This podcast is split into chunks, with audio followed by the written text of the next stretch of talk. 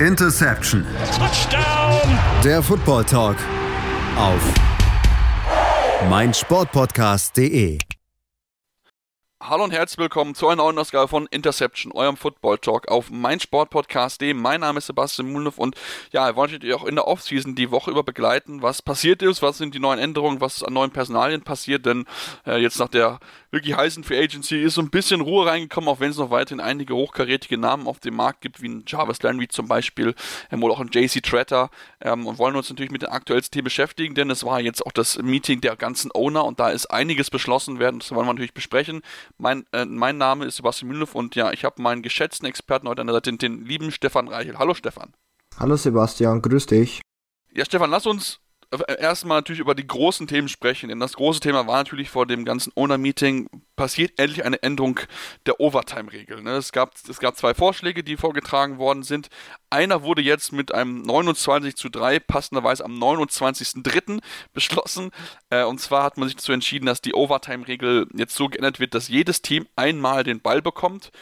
Ähm, ja, sagen wir mal so, erstmal positiv ist natürlich trotzdem die Regel, die auch nur in den Postseason gilt, also nur in den Playoffs. Ein Anfang, aber mehr auch nicht, glaube ich, oder? Ja, es, es bleibt abzuwarten. Also ich muss sagen, ich bin natürlich da auch etwas gebrandmarkt nach der Super Bowl-Niederlage der Falcons und dem der, nicht der Möglichkeit zu haben, ähm, auch wenigstens selbst den Ball mal versuchen zu bewegen, noch äh, offensiv. Das war natürlich dann doch nochmal umso frustrierender und auch ähm, die Diskussion ist ja nach dem Spiel der Bills gegen die Chiefs in den letzten Playoffs ja erst so wirklich groß entfacht, auch wenn es davor schon immer wieder so die ein oder andere Kritik an dem Ganzen gab. Aber ich muss sagen, ich bin eigentlich ein großer Fan davon, ähm, wenn man sich so ein bisschen auch die Stats angeschaut hat, ähm, wie es denn war. Ich glaube, es gab ja insgesamt zwölf Overtimes Game, Overtime Games in der NFL Playoff Era. Davon haben zehnmal eben das Team gewonnen, das auch den Cointoss gewonnen hat. Und äh, sieben davon auch gleich mit dem ersten Drive. Also die Chance, äh, das Spiel mit dem Cointoss zu gewinnen, ist natürlich sehr, sehr hoch. Ähm, und bietet meiner Meinung nach keine Fairness. Ähm, dieses Argument, ja, aber man hat ja davor 60 Minuten Zeit, das andere Team einmal zu stoppen oder im Endeffekt einfach mehr Punkte zu erzielen, ist meiner Meinung nach nicht ganz valide, weil einfach, um nochmal auf das Spiel der Bills gegen die Chiefs ähm, ja, zu kommen, auch beide Teams einfach wahnsinnig gut sein können und es einfach so keinerlei Fairness gibt oder keinerlei verdienten Sieger gibt, wenn ein im Endeffekt beide Teams offensiv so stark sind und man weiß, dass ein potenzieller Münzwurf äh, im Endeffekt ja eine ganze Saison entscheiden kann und wahnsinnig viele Stunden Arbeit äh, zunichte macht. Und ähm, man, man, muss sehen, wie sich das Ganze auswirkt. Ich habe es mir jetzt ein bisschen durchgelesen. Ich, es glaube ich, steht noch nicht so komplett fest oder die Rahmenbedingungen, jedenfalls habe ich nichts dazu gefunden. Nur, dass jedes Team eben eine Possession bekommt. Was ist allerdings, wenn beide Teams wieder nach der Possession im Endeffekt ähm, einen Touchdown plus Extra Point gemacht haben? Ähm, wie es dann weiter? Da hab ich, dazu habe ich jetzt noch gar nichts gefunden. Ist ein Time Limit dahinter? Ähm, es bleibt noch ein bisschen abzuwarten, wie die kompletten Rahmenbedingungen sind. Aber ähm, ich glaube, es macht es einfach nur noch spannender, um ehrlich zu sein. Und ähm, das ist sicherlich auch für die NFL ganz wichtig, um einfach auch die Quoten, also die äh, Sendequoten in den Playoffs hochzuhalten und vielleicht noch zu vergrößern. Ja, äh, bin ich bin ich sehr gespannt. Also ich habe es ich hab's gesehen, glaube ich, die Giants hatten es auf ihrer Homepage gepackt, auf ihrer englischen Homepage und haben es ein bisschen auch aufgedröselt, aber als, als bei mir war erstmal nur so war, ja, es dürfte immer nur beide Teams sagen, aber ne, passiert natürlich, wenn beide jetzt keine Punkte erzielen. Also da ist schon wirklich so, dass dann natürlich der nächste, der die Punkte dann erzielt, dann auch den entsprechenden äh, Gewinner ist im Endeffekt. Und da kann es, und es soll sogar, wenn ich es richtig verstanden habe, oder wenn es dort richtig so steht, dass es dann sogar noch ähm, ähm, ja so noch eine zweite Verlängerung gibt, wenn es halt keinen Gewinner, keinen Gewinner nach diesen 15 Minuten gibt. Das heißt also quasi, dass es ähm, auch dann diese Unentschieden verschwinden eigentlich, was ja natürlich auch sehr positiv ist, weil ich meine Unentschieden, ja, dafür spielst du keine Verlängerung, wenn man ganz ehrlich ist, weil Unentschieden brauchst du ja eigentlich in dem Sinne halt nicht. Deswegen ähm, bin ich mal sehr gespannt, wie es auch umgesetzt wird. Natürlich klar, in der, in der Postseason kann es auch keine Verlängerung, äh, kann es auch kein Unentschieden geben, klar natürlich. Ähm, aber das könnte vielleicht auch etwas sein, womit man dann auch dann für die Regular Season das dann auch mit einbaut. Ähm, ich bin sehr gespannt, ob das natürlich auch zur Anwendung kommt. Ne? Das muss man auch erstmal abwarten, weil man hat es jetzt beschlossen, aber ich glaube, dieses Jahr war kein einziges Playoff-Spiel in der, in der Verlängerung. Ich weiß nicht, Stefan, nee, oder hast du eins im Kopf? Ähm, wir hatten zweimal die Chiefs sogar in der Verlängerung einmal doch gegen die Bills ähm, und einmal gegen die Bengals, wo sie aber dann noch verloren haben nach dem Cointoss. Also Stimmt. die zwei Stimmt, hatten ja, es, ja, Die, an die zwei kann ich mich zu 100% erinnern. Können Ansonsten. vielleicht so, also jetzt aus dem Stegreif heraus weiß ich kein weiteres. Nee, wisst ihr auch kein Aber ähm, die zwei gab es auf jeden Fall. Also es war nicht ganz unwahrscheinlich und man muss ja auch sagen, es gab ja einige äh, Spiele, die ja wirklich mit äh, einem Game-Winning Field Goal in den letzten Sekunden geendet stimmt, hat. Ja. Also hatten wir auch hier potenziell die Möglichkeit nochmal auf ähm, Verlängerung. Ja, auf jeden Fall. Also, wie gesagt, es ist ein erster Schritt. Ähm, ich würde mir eigentlich diese, diese Lösung, die sie im College Football machen, wünschen. Die finde ich eigentlich am besten und noch am fairsten insgesamt. Also, das ist, glaube ich, auch etwas, was, glaube ich, indirekt vorgeschlagen worden ist, ähm, aber natürlich trotzdem eigentlich prinzipiell die, die fairste, Ein die fairste Lösung insgesamt von allen ist. Ähm, aber gut, man hat sie jetzt mal geändert, wir werden sehen, wie es angenommen wird, wie es funktioniert. Ähm, böse Zungen behaupten schon, dass das natürlich auch gerade für die großen Quarterbacks gemacht wird. Wir werden es wir werden's sehen, wir werden es beobachten, wie es, wie es funktioniert und dann uns dann in einem Jahr wieder sprechen und darüber diskutieren, ob die Regelentscheidung die richtige war oder da auch die entsprechend die falsche. Lass uns zu einer zweiten Regeländerung kommen, die auch das direkte Spiel betrifft und zwar soll jetzt auch beim Kickoff weiter die Sicherheit im Vordergrund stehen.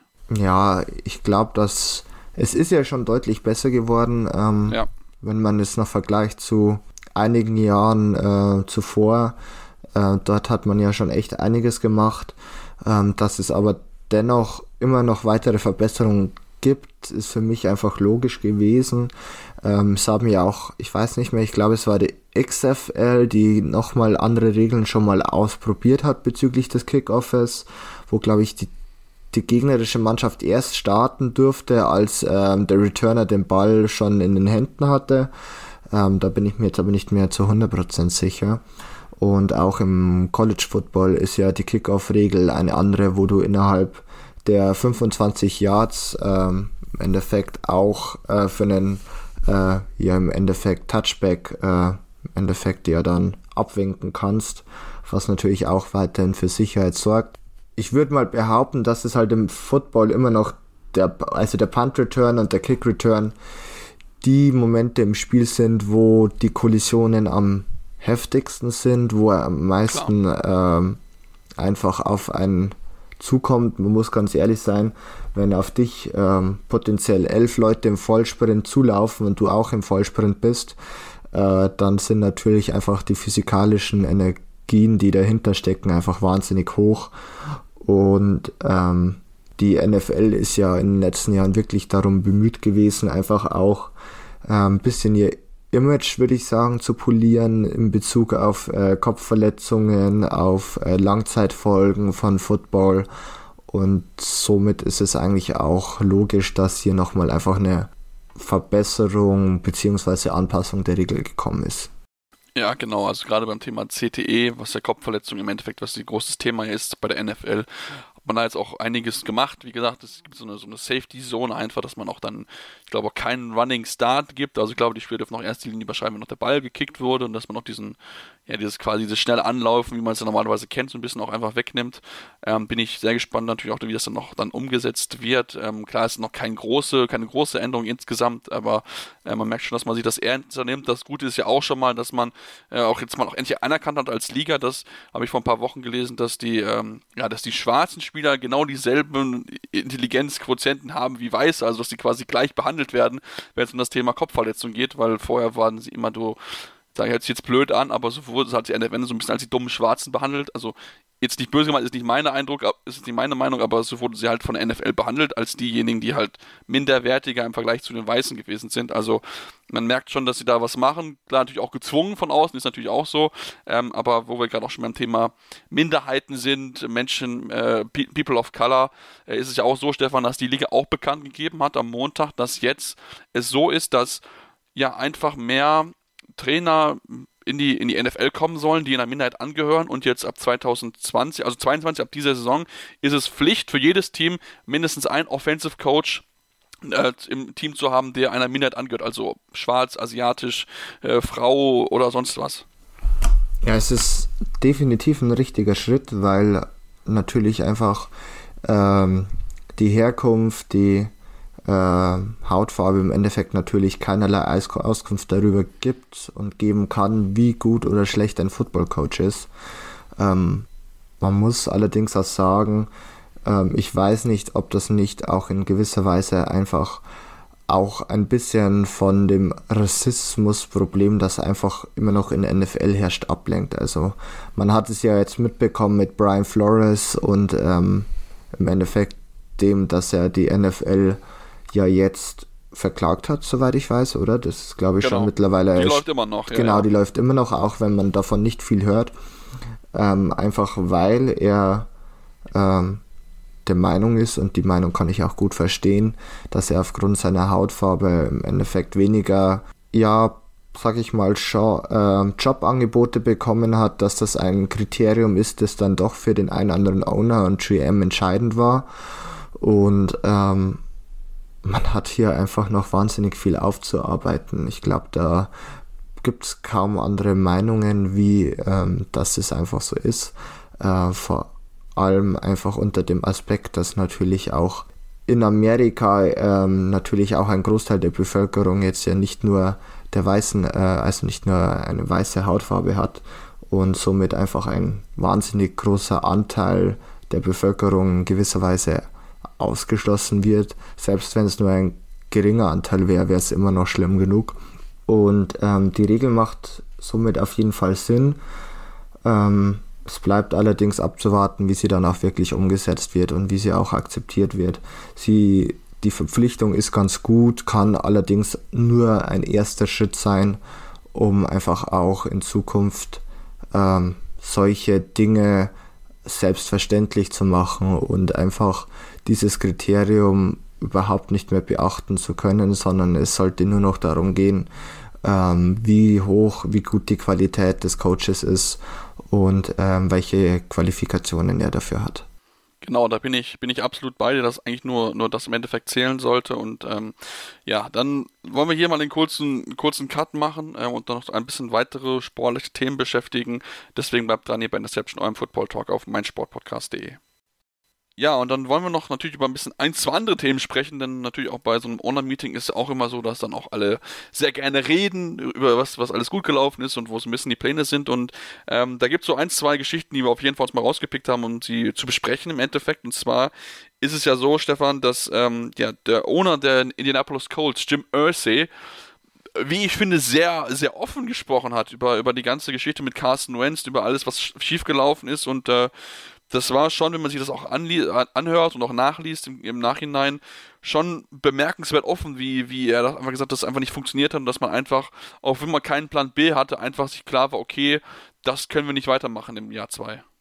Ja, es war eine krasse Aussage, das würde ich ganz klar so unterschreiben. Aber ich glaube, damit vertritt er eigentlich auch die Meinung der meisten Colts-Fans oder auch der meisten NFL-Fans an sich, dass ähm, einfach für die Colts Carson Wentz keine Langzeitlösung ist oder auch jetzt für die Washington Commanders nicht meiner Meinung nach. Ähm, deshalb finde ich diesen Move immer noch ganz, ganz schrecklich, aber das ist eine andere Geschichte.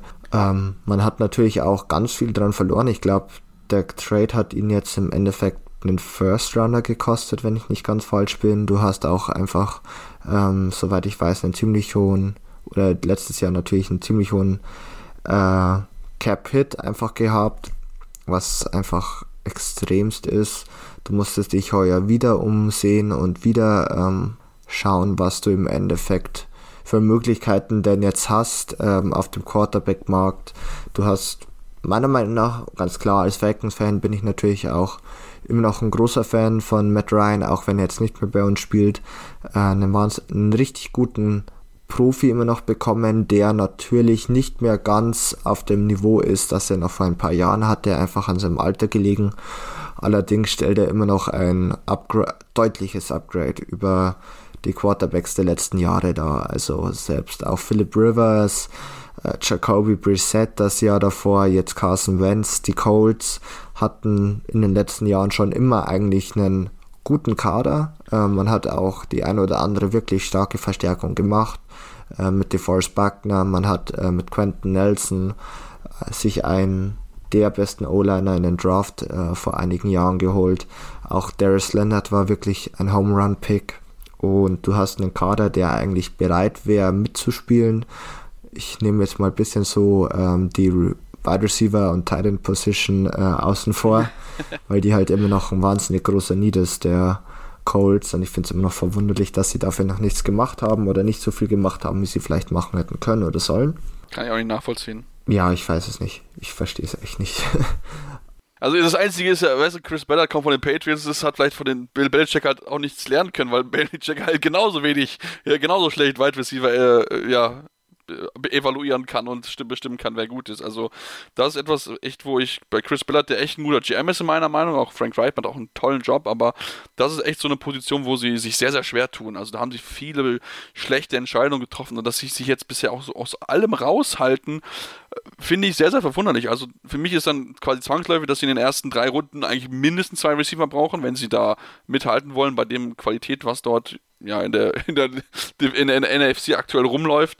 Ähm, und äh, ja, ich fand's, ich fand's offen und ehrlich, ist auch gut, ist mal auch schön zu sehen, dass man auch keine ja, Floskeln bekommt da von Jim Irsay und ich meine, er hat ja auch recht, das hat einfach nicht mehr funktioniert und wenn es nicht mehr funktioniert, dann lass es doch bitte. Also von daher, ähm, ja, sehr, sehr, sehr krass, also sehr offen, finde ich, fand ich sehr, sehr gut. Ähm, und wo wir gerade von Wide Receiver sprechen, ein weiteres Thema, was auch in den letzten Tagen auch ein bisschen aufgekommen ist, ist das Thema Wide Receiver bei den Kansas City Chiefs. Wir hatten es ja, die Chiefs haben Tyreek Hill zu den Miami Dolphins getradet. Ähm, ja, und haben sich dann Marcus Wallace Gantling geholt, MVS. Ähm, ja, schon für einiges an Geld. Ähm, ob er das wert ist, haben wir dahingestellt. Aber gut, es gibt wahrscheinlich einen neuen Standard, gerade so ein bisschen bei den Wide Receiver Bezahlungen und was sie dort an Geld bekommen. Ähm, trotzdem sind sie weiterhin fleißig auf der Suche und suchen aktiv nach einem neuen Wide Receiver Nummer 1, Stefan. Ähm, ja, bisher sind sie noch nicht fündig gewesen. Gibt natürlich einige Namen, die durchaus interessant sein könnten. Ja, es gibt noch mehrere Namen, die wirklich interessant sein könnten für die Chiefs. Ähm, muss schon sagen, natürlich die absolute Weltklasse ist einfach schon weg mit Allen Robinson und natürlich eine Stufe höher, ähm, ja, auch mit Devontae Adams, ähm, die einfach natürlich nochmal ein ganz anderes Niveau mit sich bringen würden. Ähm, wahrscheinlich bekannt ist da oder noch der beste verfügbare Wide Receiver ist meiner Meinung nach Odell Beckham Jr., einfach weil er jetzt äh, bei den Rams doch auch einfach wieder stark abgeliefert hat. Allerdings gibt es für mich zwei Punkte, die äh, die ganze Thematik schwierig machen. Zum einen ähm, hat er sich das Kreuz, äh, Kreuzband gerissen, man weiß nicht ganz, wann er fit wird und wie er fit wird. Ähm, also es, ich glaube, ich, es hieß mal irgendwie so Richtung, Richtung November, ja. glaube ich, oder, oder irgendwie, also relativ spät ist in der Saison. Das, das heißt, ähm, du hast einen Spieler oder einen Wide Receiver 1, der echt interessant sein könnte, allerdings dir, ja, November, dann haben wir wahrscheinlich schon vier, acht, acht, neun Wochen. Die Hälfte der Regular Season wird wahrscheinlich ja. schon vorbei sein, bevor er überhaupt das Spiel machen kann. Ähm, die Frage ist dann natürlich auch, dann ist er vielleicht fit, aber äh, wenn man sich das äh, des Öfteren anschaut, ist ähm, bedarf es dann auch einiges an Routine wieder, bis man da das Kreuzband voll belasten kann. Und natürlich ist ein Vergleich zwischen Non-Contract Drill zu Training zu Spiel natürlich nochmal eine ganz andere Nummer. Ähm, die zweite Option wäre natürlich Jarvis Landry. Ähm, ganz lustig, dass er natürlich mit Odell Beckham Jr. gemeinsam auf demselben College und zur selben Zeit gespielt hat. Ähm, auch er wäre eine potenzielle Möglichkeit für die Chiefs. Ähm, ich weiß es allerdings nicht, ob äh, ähm, Jarvis Landry noch so die Nummer 1 Wide Receiver ist. Ich bin eher der Meinung, er ist eine gute Ergänzung, ist aber keine Nummer 1 mehr. Das hat man auch bei den Browns gesehen, dass äh, die Browns einfach jetzt auch den Bedarf hatten, eine wirkliche Nummer 1 mit Amari Cooper zu haben und dass einfach äh, Jarvis Landry als Gadget-Spieler vor allem auf Slot sehr, sehr gut sein kann, aber halt nicht als, ich würde mal sagen, Nummer 1 Outside Wide Receiver. Ja, und zumal er auch wohl nicht ganz günstig sein soll, hieß wohl, dass er 20 Millionen Dollar pro Jahr haben möchte. Das ist natürlich gut, klar, er, er möchte natürlich Nummer 1 Nummer 1 Geld haben, klar, ob es wie gesagt wert ist, sei mal, sei mal dahingestellt. Ähm, hat wohl auch, glaube ich, sogar noch den, den, den äh, Agenten getauscht, wenn ich sogar richtig ehrlich bin. Ich weiß nicht, ob es sogar schon noch Gespräche zwischen ihnen gab. Ähm, bei so vielen Gerüchten, die es in den letzten Wochen gegeben hat, kann man das gerne auch mal, äh, gerne das auch mal gut und gerne durch. Ähm, aber Julio Jones wäre für mich auch noch ein Name, wo, wo ich auch noch mal drüber nachdenken könnte als, äh, ja, als, als Chiefs. Ähm, aber ich würde auch noch gerne auf, auf den Trademarkt so ein bisschen zu sprechen kommen, weil auch da gibt es ja die eine oder andere Aktion. Das heißt ja immer noch, dass Tyler Lockett auf dem Markt sein soll von den Seahawks. Ähm, möglicherweise ist auch ein, ähm, ein Robert Woods auf dem Markt, die Nummer 2 von den Rams, die ja Der jetzt durch schon die bei den Verpflichtung. Stimmt, ja. Der ist schon ja, weg. Stimmt, natürlich. der ist der schon ist weg. Schon weg. Ähm, oder welchen Namen ich mal in den Raum werfen möchte. Und das, ist vielleicht etwas, wo noch nicht so, also wo es relativ ruhig rum geworden ist. Michael Thomas, ich bin mir noch nicht sicher, ob er bei den Saints bleiben darf, soll, was auch immer, weil das letzte Jahr war jetzt nicht unbedingt so schön. Mit die Verletzung ist natürlich etwas, was mich abschrecken würde, aber ich hatte manchmal so ein bisschen den Eindruck, dass die, dass, das, dass die Connection zwischen ihm und dem Team, also vor allem Verantwortlichen, nicht mehr so gut ist. Ja, es ist auch die andere Frage, ob Michael Thomas mit seiner, also natürlich, wir haben ihn letztes Jahr nicht gesehen, aber wenn er denn fit ist, ist er natürlich einer der besten Wide Receiver der Liga. Ich muss sagen, man vergisst einfach auch Spieler zum Teil so krass schnell, wenn sie ein Jahr mal nicht aktiv spielen. Ähm, oh ja. Also, ähm, ich glaube, vor einem Jahr hätten wir noch ganz klar diskutiert, dass Michael Thomas einer der Top 5 Wide Receiver der Liga ist, aber jetzt noch in der Konversation ist, würde ich fast sagen, nein aktuell. Ähm, allerdings könnte das ganz gut passen, jetzt ohne die Vertragsdetails zu genau zu kennen, wäre es eigentlich vielleicht ein guter Schritt auch von den Saints äh, loszulassen von ihm. Man hat zwar auf Wide Receiver selbst einen ganz klaren Need meiner Meinung nach, aber ähm, das Problem der Saints ist natürlich vor allem seit letztem Jahr der Cap Space. Man äh, reconstructed, reconstructed und ähm, sieht somit die Probleme immer in die Zukunft hinein, aber irgendwann wird es auch da natürlich schwieriger werden, weshalb diese Möglichkeit ganz gut ist. Ähm, was ich mir auch schon überlegt habe, allerdings ist natürlich auch hier die Geschichte, ähm, dass Calvin Ridley einfach jetzt ja für ein Jahr suspendiert ist. Ähm, man allerdings ja nächstes Jahr immer noch einen Wide Receiver Core um ähm, Marcus Waldes Gantling, ähm, Nicole Hartman, ich glaube Byron Pringle müsste noch da sein. Es ist. Nee, Byron Pringle ist zu den Bears. Oh, dann. Aber ich müsste noch. Äh, mir fällt gerade. Juju ist noch da. Juju ist noch da. Ja, also ich muss sagen, ähm, so schlecht ist er jetzt auch nicht. Wenn du das jetzt noch mit einem Gadget-Spieler vielleicht im Draft ergänzt, wo die Wide Receiver-Klasse zwar nicht an die der letzten zwei Jahre rankommen kann, aber immer noch nicht schlecht ist, ähm, dann ist es auch okay vorerst. Und wenn du dann nächstes Jahr einen Karen Ridley zurückbekommst, der Preis wird potenziell gar nicht mal so hoch sein aktuell. Die Falcons werden wahrscheinlich auch froh sein oder könnten froh sein, ihn los zu sein. Ähm, warum nicht? Also es gibt schon noch gute Optionen für die Chiefs. Ähm, ich sehe allerdings nicht, warum sie hier so krass äh, noch einen neuen Nummer 1 Wide Receiver brauchen. Klar, der Verlust tut weh, aber äh, man hat auch jetzt nicht den schlechtesten Wide Receiver Core davor gehabt. Ähm, da sind für mich vor allem Needs in der Defense deutlich größer und die wären für mich von der Priorität her höher zum Einsortieren. Ja, vielleicht sind das die Prior vielleicht wollen sich darauf im Draft auch fokussieren, weiß ich ja nicht, wie, wie deren Planung aktuell ist und wie deren Draftboard natürlich aussieht, aber ähm, prinzipiell gibt es schon noch den einen oder anderen, vielleicht kann man auch mal so nochmal noch mal einen T.Y. Hilton wiederbeleben kann, ähm, Cole Beasley ist auch noch Free Agent, Emmanuel Sanders, AJ Green, also gibt es schon noch den einen oder anderen interessanten Namen, klar, jetzt nicht mal die reine wirklich Nummer 1, weil sie einfach schon noch ein bisschen fortgeschritten sind im Alter, aber natürlich trotzdem noch Leute, die, wenn sie ihre Bestform nochmal erreichen können oder zumindest in die Nähe kommen, natürlich dir schon nochmal, ja, nochmal was geben können, was natürlich auch gerade in der Division, wo alle Teams gerade am Aufrüsten sind, natürlich auch auf jeden Fall unterstützen kannst. Und ähm, ja, weiteres Thema, was wir auch noch auf jeden Fall erwähnt haben wollten, ist, dass die Chiefs auch darüber nachdenken, ein neues Stadion zu bauen. Also zumindest haben sie schon mal gepitcht, dass da gerne ein neues Stadion kommen sollte. Ähm, mögen wohl Arrowhead, aber trotzdem soll dort ein neues, dickes Stadion entstehen. Das bekommen definitiv die Buffalo Bills. Ich glaube, bis 2026 ist dort der Plan.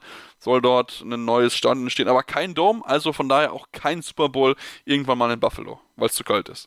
Ja, es, wird, es würde wahnsinnig kalt sein und oh ja. ähm, die Wahrscheinlichkeit eines äh, Snow Games oder ein Blizzard Games wäre wahrscheinlich wahnsinnig hoch und ich glaube, dass das will die NFL. Glaub ich glaube, das will die NFL einfach nicht. Ähm, ich verstehe es auch nicht ganz, um ehrlich zu sein. Ähm, wenn du im Süden einen Dom hast, dann finde ich das schon eher so okay. Da ist es ja doch auch im Herbst und Anfang des Winters noch oft sonnig oder auch nicht ganz so schlimm vom Wetter her.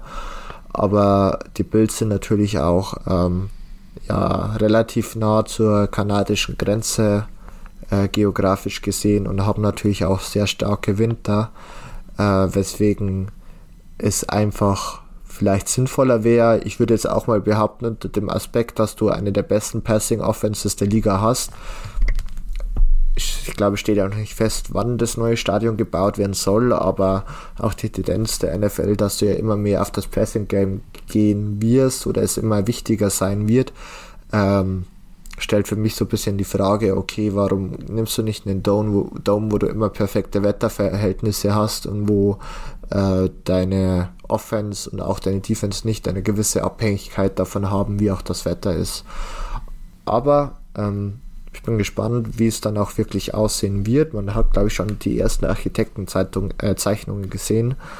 Ähm, gar nicht mal so spektakulär, wenn man es jetzt zu den Stadien SoFi Stadium, Mercedes-Benz Stadium, äh, ich glaube Allegiant Stadium heißt es in Las Vegas, äh, wenn man sich die so ein bisschen ja, ausschaut, auch, ja. die sind natürlich ähm, viel, viel krasser. Ähm, aber ich glaube, dass es dennoch ganz cool werden kann. Aber mit so ein paar Fragezeichen stehen da bei mir schon noch dahinter. Ja, das Fassungsvermögen soll, glaube ich, 55.000 Zuschauer sein, wenn ich es richtig in Erinnerung habe. Ähm, und ich meine, die Bills jetzt ein bisschen weiterhin durch, durch Tische springen, deswegen kann man vielleicht auch keinen Dome daraus machen. ähm, ja, also genau. Also das war jetzt erstmal so, so, so ein kleiner Roundup einfach über die Themen, die jetzt in letzter Zeit natürlich passiert sind. Wir werden euch natürlich auch weiterhin auf dem Laufenden haben, denn zumal auch der, der NFL-Draft auch immer näher rückt. Da wird es mit Sicherheit auch mal den einen oder anderen Podcast zu geben. Deswegen solltet ihr uns unbedingt weiterhin folgen auf dem Podcatcher eurer Wahl.